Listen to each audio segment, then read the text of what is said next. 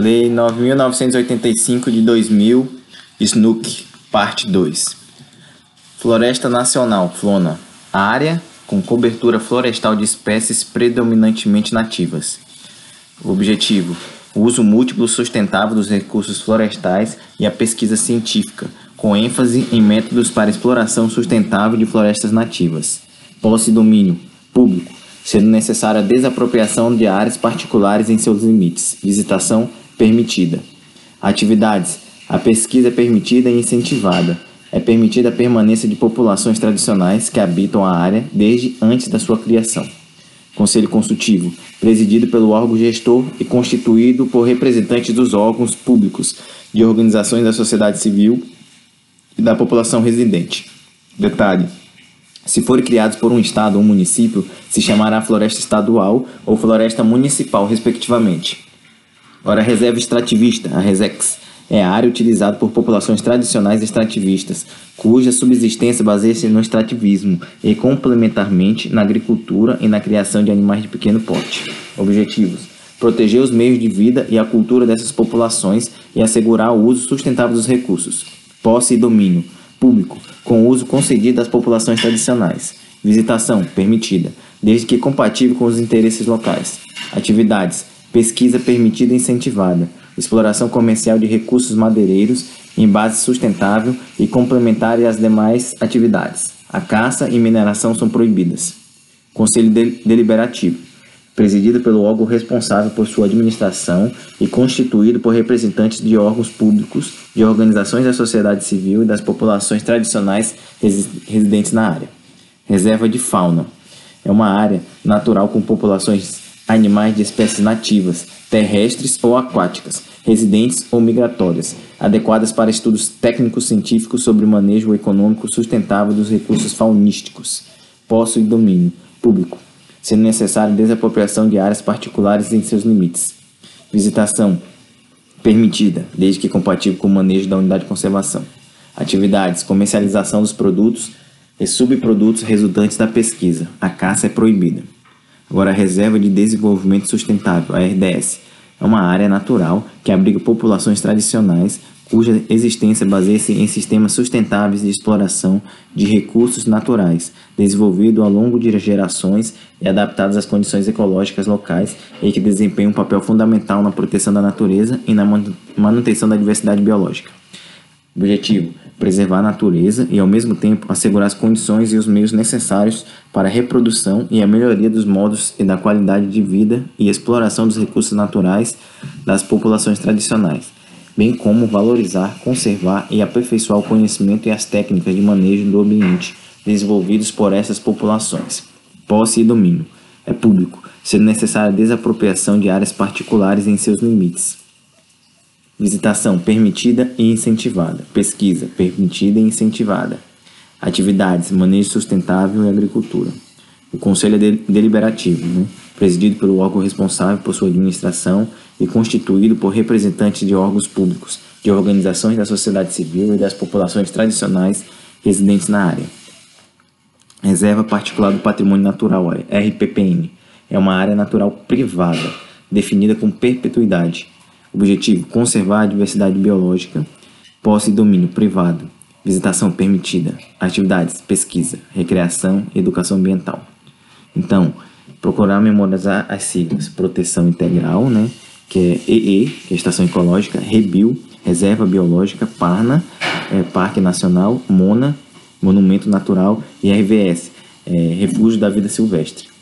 De uso sustentável é a APA, é, área de, de, de, preservação ambiental, área, área de relevante interesse econômico, FLONA, Floresta Nacional, RESEX, Reserva Extrativista, REFAL, Reserva de Fauna, RDS, Reserva do Desenvolvimento Sustentável e RPPN, que é a Reserva Particular do Patrimônio Natural. Além das categorias acima citadas, existe mais um tipo de unidade de conservação, a Reserva da Biosfera é um modelo adotado internacionalmente de gestão integrada de recursos naturais com os objetivos de preservação da biodiversidade, pesquisa, educação ambiental e desenvolvimento sustentável. Artigo 41. Ela é constituída por uma ou mais áreas núcleo destinadas à proteção integrada da natureza, uma ou mais zonas de amortecimento e uma ou mais zonas de transição, sem limites rígidos, e pode ser constituída por terras de domínio público ou privado. A reserva da biosfera pode ser integrada por unidade de conservações, já criadas, e é gerida por um conselho deliberativo. Segundo o decreto 4.340 de 22 de agosto de 2002, que regulamenta a lei do SNUC, entre as atribuições desse conselho destacam-se, é, conforme o artigo 44, elaborar planos de ação da reserva da biosfera, propondo prioridades, metodologias, cronogramas, parcerias e áreas temáticas de atuação, de acordo com objetivos básicos de preservação da diversidade biológica, o desenvolvimento de atividades de pesquisa, o monitoramento ambiental, a educação ambiental, o desenvolvimento sustentável e a melhoria da qualidade de vida das populações. Reforçar a implantação da reserva bios da biosfera pela proposição de projetos pilotos em pontos estratégicos de sua área de domínio. Agora, criação, implantação e gestão de unidades de conservação. As unidades de conservação, de conservações, as só podem ser criadas por ato do poder público, lei ou decreto do chefe do Poder Executivo Federal, Estadual ou Municipal. E sua criação deve ser precedida de estudos técnicos e consulta pública que permitam identificar a localização, a dimensão e os limites mais adequados para a unidade. Compete ao órgão executor, proponente da nova unidade de conservação, a elaboração dos estudos técnicos e a realização de consulta pública, que tem a finalidade de subsidiar a definição da localização, da dimensão e dos limites mais adequados para a unidade. No caso de estação ecológica e reserva biológica, a consulta pública não é necessária, pois essas categorias, que são as mais restritivas do SNUC, são utilizadas em áreas prioritárias para a preservação do meio ambiente. Além da Lei 9.985 de 2000, o Decreto 4.340, de 22 de agosto de 2002, que regulamentou o SNUC, estabeleceu que o ato de criação de uma unidade de conservação deve indicar, conforme o artigo 2 a denominação, a categoria de manejo, os objetivos, os limites, a área da unidade e o órgão responsável por sua administração. 2. A população tradicional beneficiária, no caso das reservas extrativistas e das reservas de desenvolvimento sustentável. A população tradicional residente, quando couber, no caso das florestas nacionais, florestas estaduais ou florestas municipais. E 4. As atividades econômicas de segurança e de defesa nacional envolvidas. A ampliação dos limites de uma unidade de conservação pode ser feita por ato normativo do mesmo nível hierárquico que a criou. Se determinada unidade de conservação foi criada por decreto, ela pode ser ampliada via decreto também. Da mesma forma, ocorre com a transformação de uma unidade de conservação de uso sustentável para uma unidade de conservação de proteção integral. Então, já a des desafetação, que é a extinção ou redução dos seus limites, só pode ser feita por lei específica. Lei específica é uma lei ordinária que trata apenas de um tema específico. Por exemplo, a Lei nº 7.735 de 1989 é uma lei específica, pois trata apenas sobre a criação do IBAMA. Então, o artigo 225, parágrafo 1 inciso 3 da Constituição Federal, diz que definir em todas as unidades da federação espaços territoriais e seus componentes a serem especialmente protegidos, sendo a alteração e a supressão permitidos somente através de lei, vedada qualquer utilização que comprometa a integridade dos atributos que justifique sua proteção. Então, é, agora, de acordo com alguns acordos do Supremo Tribunal Federal acerca da criação e supressão das unidades de conservação, com o objetivo de solidificar o entendimento em memorização. Então, não ofende direito subjetivo algum de particular o decreto que, para criar unidade de proteção integral, se baseia em procedimento onde se observaram todos os requisitos da Lei 9.985 de 2000 então, os atos administrativos gozam de presunção de merecimento. A criação de reserva ambiental faz-se mediante ato administrativo, surgindo a lei como exigência formal para alteração ou supressão, conforme o artigo 225, inciso 3 do Diploma Maior. Então, consulta pública e estudos técnicos. O disposto no parágrafo 2 do artigo 22 da Lei 9.985 de 2000 o objetivo é identificar a localização, a dimensão e os limites da área de, de, da reserva ambiental. Então, a implementação do Conselho Deliberativo Gestor de Reserva Extrativista ocorre após a edição do decreto, versando-a. Então, uma jurisprudência. O STF já decidiu que, a priori, pode ocorrer criação de mais de uma unidade de conservação através de um único procedimento administrativo. Então, como se vê, é importante salientar que a consulta pública, não obstante, se constitui um instrumento essencialmente democrático, que retira o povo da plateia e o coloca no palco dos assuntos públicos. Não tem aqui a natureza de um plebiscito.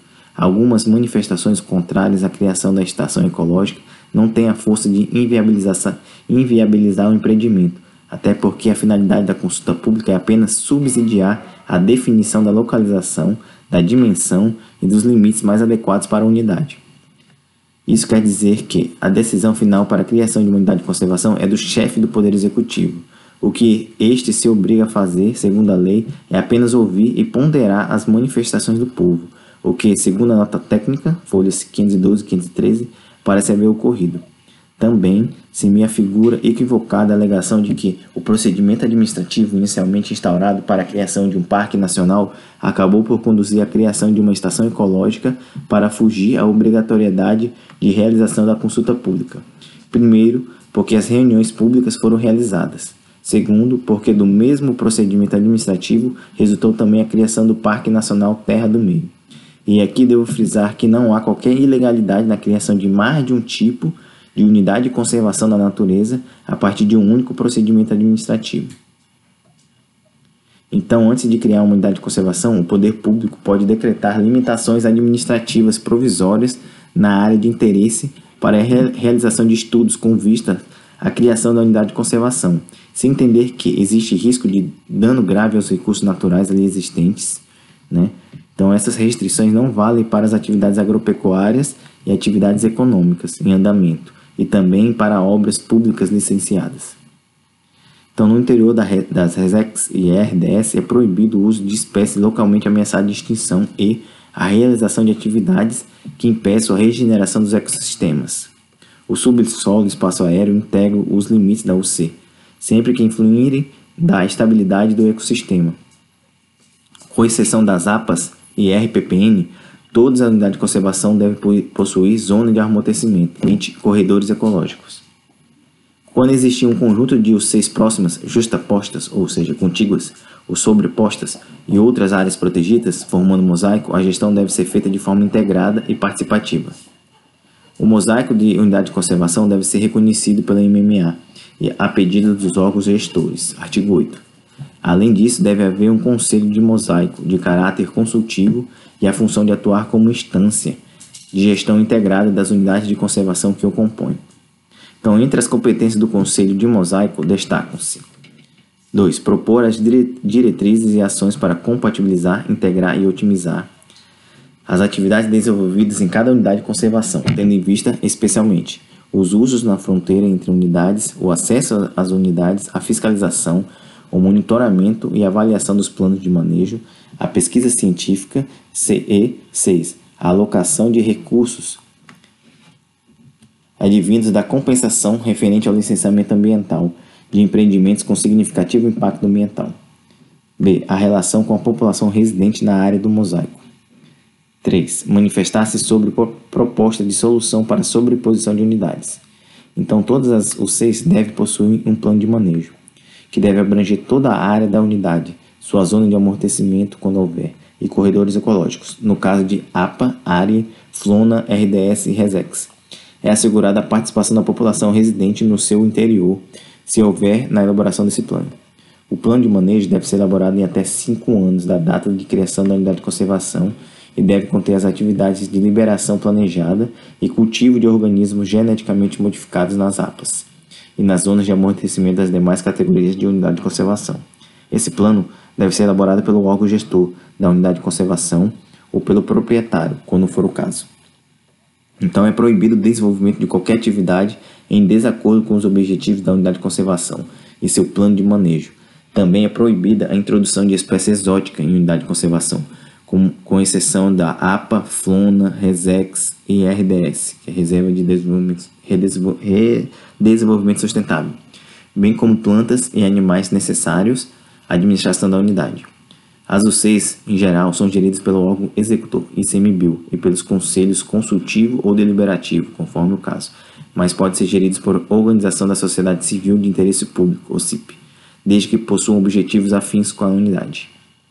Ainda sobre os conselhos, todas as UCs de proteção integral possuem um conselho consultivo, sem direito a voto. Para as UCs de uso sustentável, existem três possibilidades. APA, ARE e FLONA possuem conselho consultivo. Então, RESEX, RDS e Reserva da Biosfera possuem conselhos deliberativos, com direito a voto. E as RPPN não possuem conselho. Os conselhos serão presididos pelo chefe da unidade de conservação, que designará os demais conselheiros indicados pelos setores a serem representados. A representação dos órgãos públicos deve contemplar, quando couber, os órgãos ambientais dos três níveis da federação e órgãos de áreas afins, tais como pesquisa, educação, defesa nacional, cultura, turismo, arqueologia, povos indígenas, assentamentos agrícolas, etc. Já a representação da sociedade civil deve contemplar a comunidade científica, ONGs, ambientais, população residente no entorno, populações tradicionais, proprietários de imóveis no interior da unidade de conservação, representantes dos comitês da bacia hidrográfica, etc.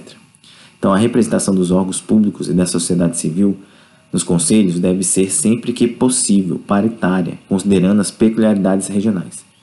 Entre as atribuições dos conselhos destacam-se acompanhar a elaboração, implementação e revisão do plano de manejo da unidade de conservação quando couber, garantindo seu caráter participativo, buscar a integridade da unidade de conservação com as demais unidades e espaços territoriais, especialmente protegidos e com seu entorno, esforçar-se para compatibilizar os interesses dos diversos segmentos sociais relacionados com a unidade, opinar no caso de conselho consultivo, a ratificar no conselho deliberativo, a contratação e os dispositivos no termo de parceria com o CIP, na hipótese de gestão compartilhada da unidade, acompanhar a gestão por OCIP e recomendar a rescisão do termo de parceria quando constatada irregularidade, manifestar-se sobre obra ou atividade potencialmente causadora de impacto na unidade de conservação, em zona de amortecimento, mosaicos ou corredores ecológicos, e propor diretrizes e ações para compatibilizar, integrar e otimizar a relação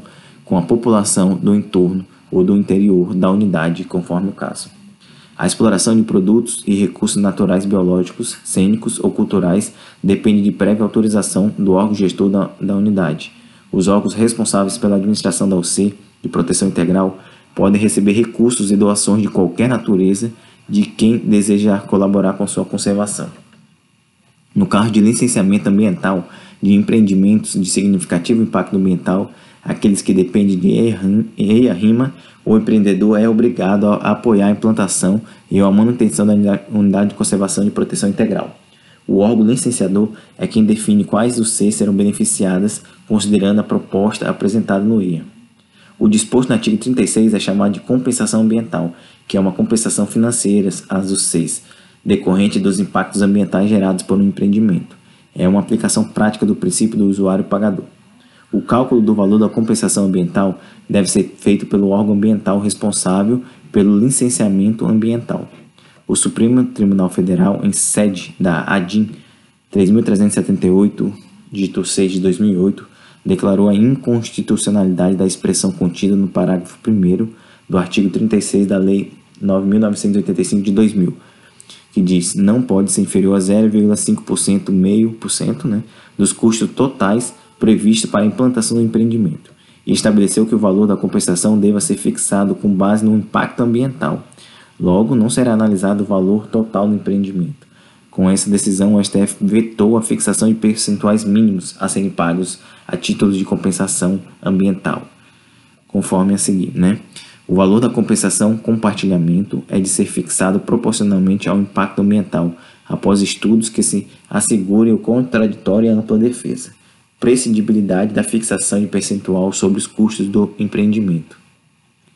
Então, quando esse empreendimento afetar uma UC ou uma zona de amortecimento, o licenciamento só poderá ser concedido mediante autorização do órgão responsável pela sua administração. Além disso, essa UC obrigatoriamente será uma das beneficiadas pela compensação, mesmo se não for uma UC de proteção integral. Então, segue a emenda da DI 3 378 do dígito 6, na decisão do dia 9 de 4 de 2009 pelo Tribunal Pleno do STF. Ação direta de inconstitucionalidade, artigo 36 e seus parágrafos 1 2 e 3 da Lei 9.985 de 18 de julho de 2000. Constitucionalidade da compensação devida pela implantação de empreendimentos de significativo impacto ambiental né, e com inconstitucionalidade parcial do artigo 1 do artigo, e parágrafo 1 do artigo 36. O compartilhamento compensação ambiental de que trata o artigo 36 da Lei 9.985 de 2000 não ofende o princípio da legalidade, dado haver sido a própria lei que previu o modo de financiamento dos gastos com as unidades de conservação da natureza. De igual forma, não há violação ao princípio da separação dos poderes, por não se tratar de delegação do poder legislativo para o executivo impor deveres aos administrados. 2. Compete ao órgão licenciador fixar o quanto da compensação, de, de acordo com a compostura do impacto ambiental a ser dimensionado no, no relatório EIA-RIMA. 3. O artigo 36 da Lei 9.985 de 2000 densifica o princípio usuário-pagador, este a significar um mecanismo de assunção partilhada da responsabilidade social pelos custos ambientais derivados da atividade econômica. 4. Inexistente de respeito ao postulado da razoabilidade. Compensação ambiental que se revela como instrumento adequado à defesa e preservação do meio ambiente para as presentes e futuras gerações, não havendo outro meio eficaz para atingir essa finalidade constitucional. Medida amplamente compensada pelos benefícios que sempre resultam de um meio ambiente ecologicamente garantido em sua rigidez. 5. Inconstitucionalidade da expressão não pode ser inferior a meio por cento dos custos totais previsto para a implantação do empreendimento, no artigo 1 ou no parágrafo 1 do artigo 36 da Lei 9.985 de 2000. O valor da compensação, compartilhamento, é de ser fixado proporcionalmente ao impacto ambiental, após estudos em que se assegura o contraditório e a ampla defesa. Precidibilidade da fixação percentual sobre os custos do empreendimento. 6. Ação parcialmente procedente. Após a declaração de inconstitucionalidade pelo STF, o governo federal editou o decreto número 6848 de 14 de maio de 2009, que alterou o decreto 4340 de 2002, regulamentando a forma de cálculo da compensação ambiental. Então, a metodologia é, o cálculo em linhas gerais, né? Em linhas gerais, o cálculo da compensação ambiental aprovado pelo decreto leva em consideração o valor do empreendimento. VR excluídos custos com planos, programas e projetos de mitigação de impactos ambientais, bem como encargos e custos financeiros, e o grau de impacto, GI, considerando apenas os impactos negativos. Esse último não pode ser superior a 0,5% do valor do empreendimento. Dessa forma, a compensação ambiental é dada pela fórmula CA, compensação ambiental, né, igual a VR, que é o valor do empreendimento, vezes GI, que é o grau de impacto.